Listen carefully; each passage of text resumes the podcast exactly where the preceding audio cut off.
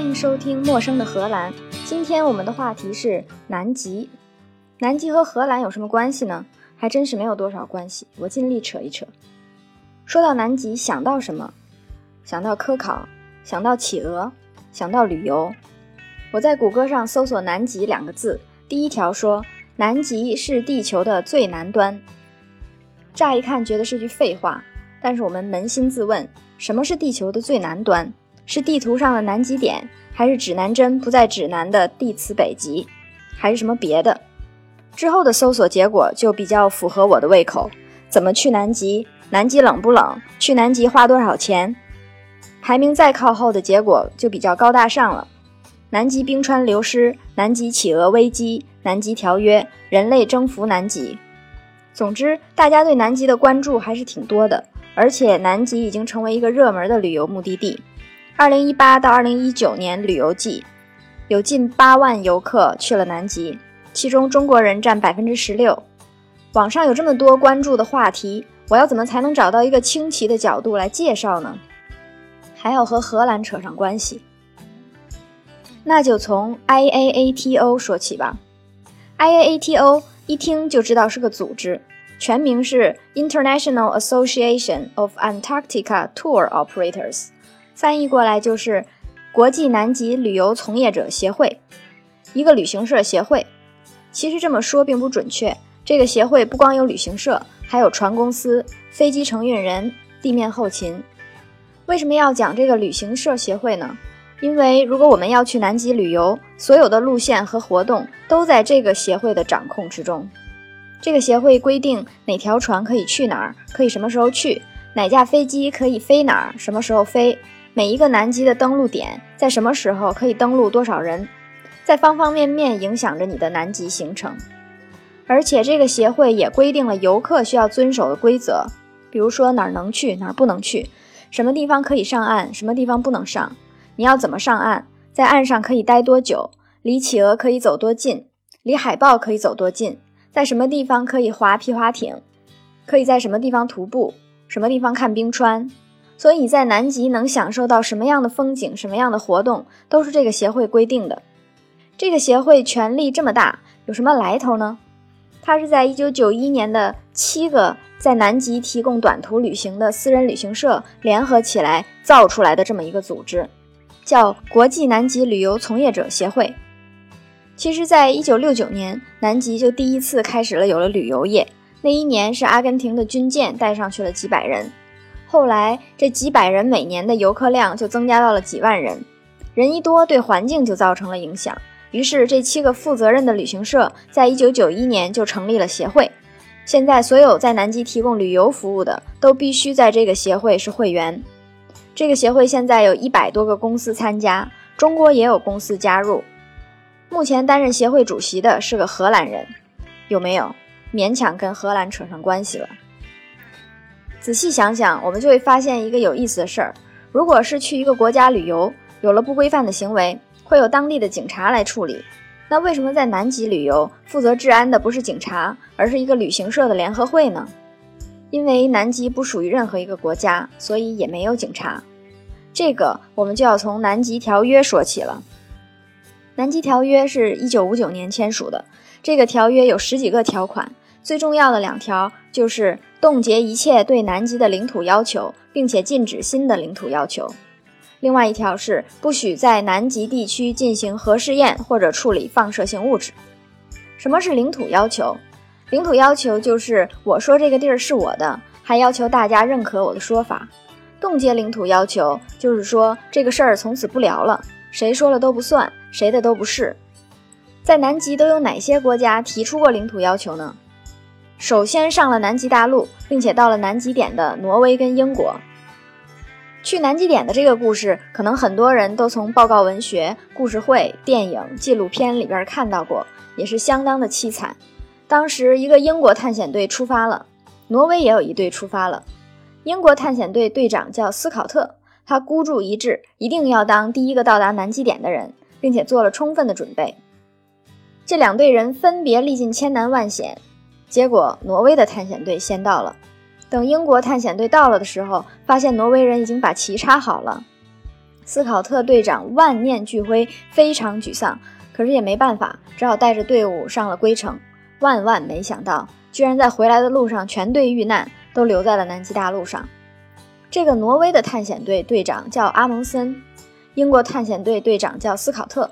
现在南极有一片海叫阿蒙森海，有一座山叫斯考特山，而且在南极极点的这个科考站的名字也命名成阿蒙森斯考特。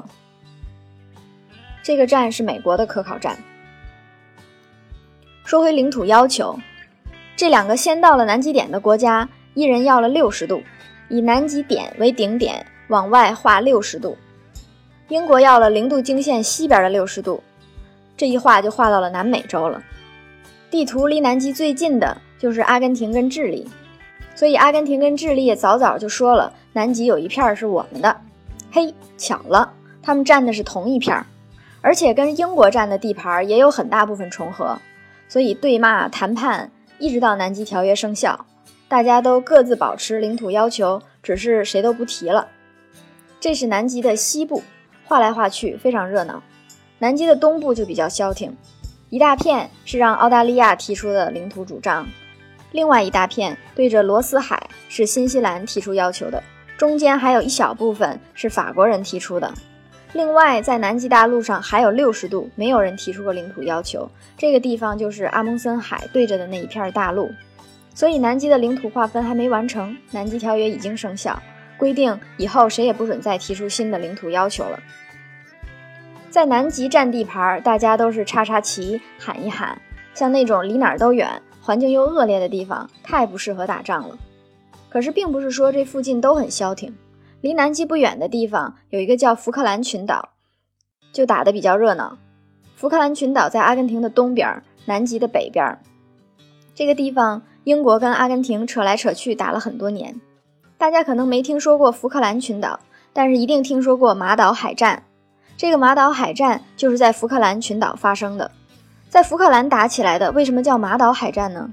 原来这个福克兰群岛在一七几几年的时候被法国探险家和传教士发现了，他们就给这个岛命名为马尔维纳斯群岛。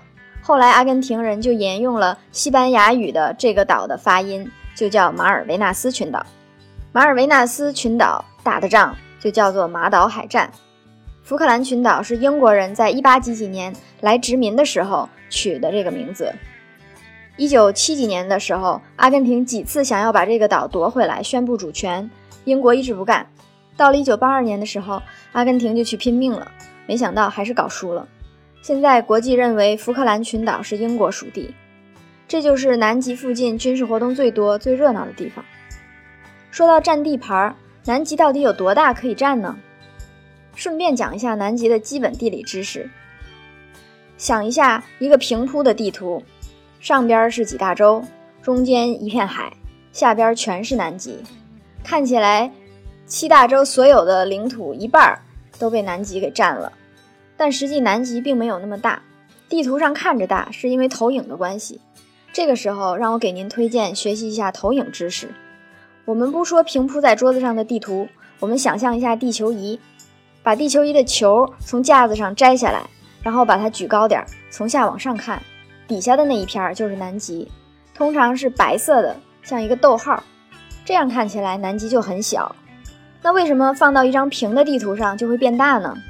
这个时候我又可以强扯上荷兰了。这种投影方法是基于莫卡托投影的投影。莫卡托是个荷兰人，有点勉强了。莫卡托投影是怎么投的呢？我们先这么想：这个地球仪你拿在手里，能看到它是一片一片的纸贴起来的。每一片纸都是两头尖，中间宽。假设我们把地球仪上这些纸全部给撕下来，然后拍平了放桌子上，桌子上就会出现这么一排两头尖、中间宽的纸片儿。现在这个纸片上所画的图形所占的面积，大概就能代表它的实际面积了。但是我们得想办法把它连成一张长方形的图，就得把两边细的地方拽宽一点。我们现在想象地上这些两头尖、中间宽的纸片儿，不是纸，是橡皮泥做的。为了把这些花瓣形连成长方形，就得把上下细的地方往两边抹一抹。抹平了的这个过程就是莫卡托投影，它有固定的算法，很多海图都是这种投影画的。这种投影的坏处就是越往两极的地方，东西方向距离误差就越大，南北方向还好，因为你在抹橡皮泥的时候也只不过是往左右抻了抻，并没有上下抻。这种投影方法得到的地图，平时想找个国家。想去哪儿插个大头针儿，用起来还不错。可是要用这种地图在离南极、北极比较近的地区导航，图上距离跟实际距离的误差就非常大，需要其他的投影方法。绘画地图对于数据工作者也很重要。我们可以再找别的一集说画地图的事儿。今天还是先讲南极这个话题。南极有一万四千万平方公里的土地。我们的祖国有九百六十万平方公里，所以南极大陆大概是一点五个我们的祖国这么大。这么一大片地方从来都没有过土著，因为太冷了。现在在上面生活的人大部分都是在科考站工作，在南极上有很多科考站。想到南极科考站，我们通常会想到暗无天日，每天都在暴风雪里面冷的不行。但实际上，大部分科考站都没进极圈儿。就像我们祖国的第一个在南极的科考站长城站就在极圈以外，有很多科考站都是在南极半岛的北端岛屿。南极半岛就是南极大陆那个逗号的尾巴。另外一些科考站就在沿着海岸线里的一些港湾里面。中国的长城站就在逗号最尖儿上的乔治王岛的南部。长城站离南极点有多远呢？有三千公里。三千公里就是沈阳到海口的距离。我们祖国在南极不止一个科考站，第二个科考站就修在了南极的东边，叫中山站。后来我们还沿着中山站往南极点的方向一路修，修了泰山站和昆仑山。最近还有一个在罗斯海岸附近修着的新的科考站。很多科考站都可以接待游客。按照旅游从业者协会的规定，每年十月底到第二年的四月初。可以来到南极旅游。为了保证旅游的安全，并且对环境负责，这个旅游业者协会就规定了每年每个旅游公司可以分到多少航次的配额。根据这个船的大小，也规定了可以登岸还是不可以。超过五百个游客的大船不准登岸，只能在南极地区巡航。五百个游客以下的船可以登岸，每个登岸点同时最多可以登陆一百人。我们作为游客知道这些有什么用呢？用处就是可以计划一下自己的行程。我是想要登岸上去看呢，还是不想？如果想的话，一定要找五百人以下的小船。再想一下，是要在岸上停留时间长呢，还是只要踩一下南极大陆，照一两张相就可以？如果你想要最大化登陆时间的话，就应该选一百人以下的小船。因为大船要分很多次登陆，如果一条船在一个登陆点总共的登陆时间是四个小时的话，要分四批登陆，一批就只能停留一个小时。这一个小时还包括上冲锋舟冲过去，从陆地上再上冲锋舟冲回来的时间。每条船在哪儿登陆的行程，也是这个旅游从业者协会跟各个旅游公司一起排出来的，大家都会遵守这个日程表。说到选择一百人以下的小船还是五百人以上的大船，我们也要考虑一下这个船是从哪儿出来的。目前可以到达南极大陆的方法有乘船跟搭飞机。船可以出发的港口，旅客最多的是阿根廷的乌兹怀亚和智利的蓬塔阿雷纳斯，另外也有船从南非和新西兰开出来。小船通常是从阿根廷跟智利出发的。阿根廷的乌兹怀亚离南极半岛最近，南极半岛就是我们刚刚说的那个逗号的尖儿上，正对着南美洲帕塔哥尼亚的尖儿，航程直线距离一千公里，从智利出发是一千两百公里，需要经过德雷克海峡。德雷克海峡是有名的风大浪大，气候不稳定，通过海峡大概需要两天的航程。船越小，对风浪越敏感，晕船的可能性就越大，而且因为要赶船期。海峡里面也没有避风的锚地，所以中途也不会停下来，就迎风破浪一路过去。想到晕船这件事儿，你也要考虑一下，一百人小船身体是不是还能行？加入从业者协会的，除了这些大的船公司，还有一些小型的帆船或者机动船，也会组织游客前往南极。另外，也有飞机，有的旅程是飞机从南非飞到南极，然后再转登游轮，或者是换另外的飞机飞往南极内陆。坐游轮去南极，主要是去南极半岛，或者在回来的路上经过南乔治群岛和福克兰群岛。福克兰群岛就是我们刚刚说的马岛海战的那个马岛，南乔治亚群岛在马岛的东边。去南极除了看极地风光，还能干嘛呢？其实旅游业者协会的会员公司还可以组织你坐冲锋舟去看冰川，或者坐着冲锋舟穿行在结冰的海面上，或者划皮划艇。在划皮划艇的过程里，可能会看到成群的海豹、海豚、鲸鱼，也有安排潜水的。听说需要有很多的冰潜经验才行，因为指南针在那一片儿也不太有用。还有一些公司在天气好的时候会安排露营、登山、滑雪之类的探险活动。如果你是特别想去南极内陆，或者你是媒体，还可以雇私人飞机带你到南极点，就是我们刚刚说的那个阿蒙森斯考特美国科考站所在的地方。据说在南极内陆南极点附近的南极高原上可以看到帝企鹅。说到看企鹅，在南极不同的地方可以看到不同种类的企鹅。在福克兰群岛和南乔治亚群岛也会看到南极大陆没有的种类的企鹅。什么季节适合去南极呢？如果您刚刚仔细听了的话，这个旅游业者协会是规定只有十月下旬到四月初这一段时间。是可能安排旅游的，其他时间都不能有旅游活动，只有科考人员可以留在南极过冬。很多科考站会要求越冬人员在去南极之前把智齿拔了，并且把阑尾割掉。既然我们不能待在南极大陆上，那十月到三月中间什么时间去最好呢？按从业者协会的推荐，无论什么时候去，都会给你叹为观止的南极景观，独特的植物，丰富的动物。你看到的东西每个季节都会不同。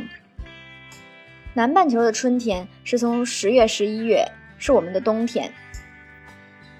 所以，如果我们十月、十一月去的话，在南极，人家的春天已经到了。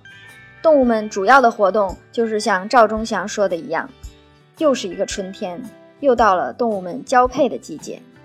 所以能看到的就是海鸟交配、企鹅交配、海豹交配。各种动物欣欣向荣的繁忙景象。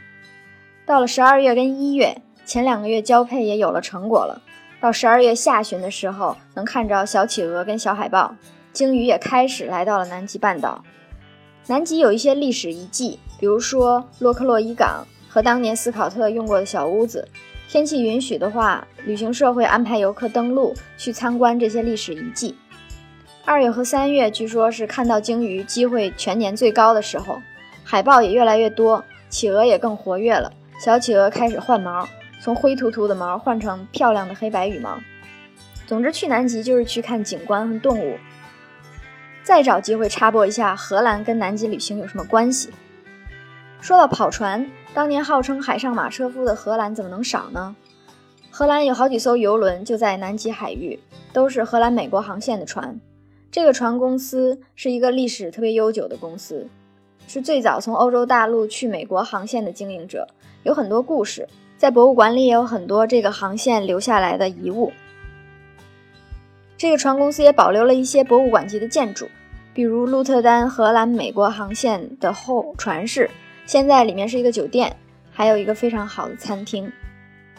荷兰美国航线在南极海域漂着的主要有三条两百四十米的船，可以搭。一千八百个游客和六百个工作人员，和另外一条两千八百米的大船，可以载两千五百游客和八百工作人员。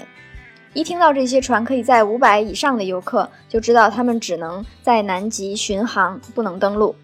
荷兰有一家小公司可以提供登陆的旅行，这条船五十六米长，可以载四十八个乘客和十六个工作人员。这个船公司是在鹿特丹注册的公司。非常酷的是，它的这一艘船是一艘大帆船。想象帆船在南极海冰盐雾中间若隐若现，这一下也太梦幻了吧！不过估计也是挺晕的。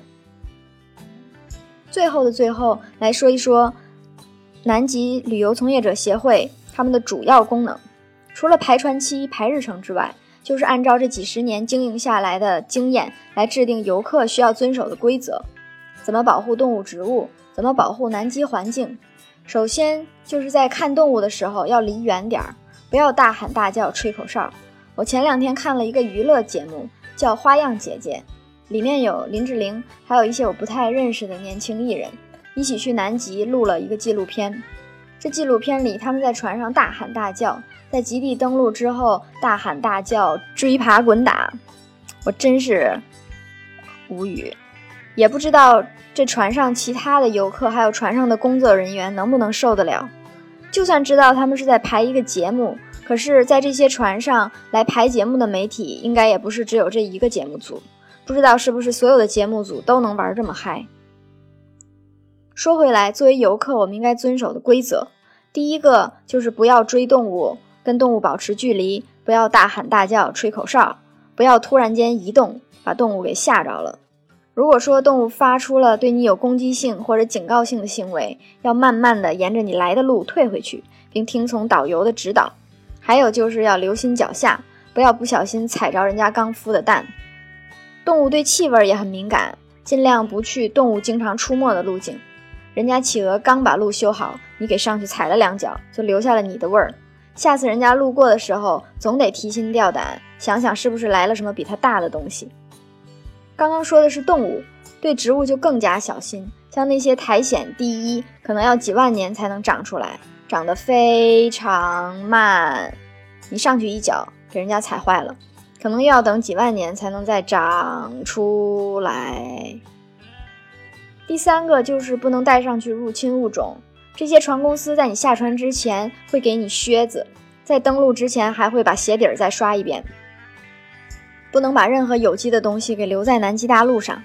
另外，人家也说了，不许带任何有机的东西登陆，包括所有吃的东西。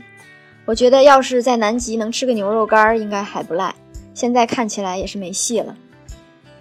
除了动物、植物，南极还有一类活物，就是南极上的工作人员。包括科考站里面的科研人员、服务人员，还有这些南极遗迹上面的工作人员。作为游客，也要尊重工作人员，并且尊重他们的私生活。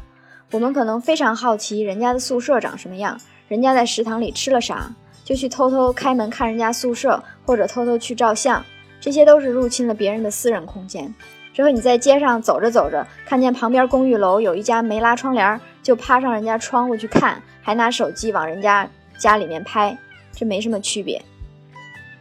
说来说去，就好像我很了解的样子。其实我从来没去过，也不知道会不会去。以上就是今天的内容。陌生的荷兰，下次见。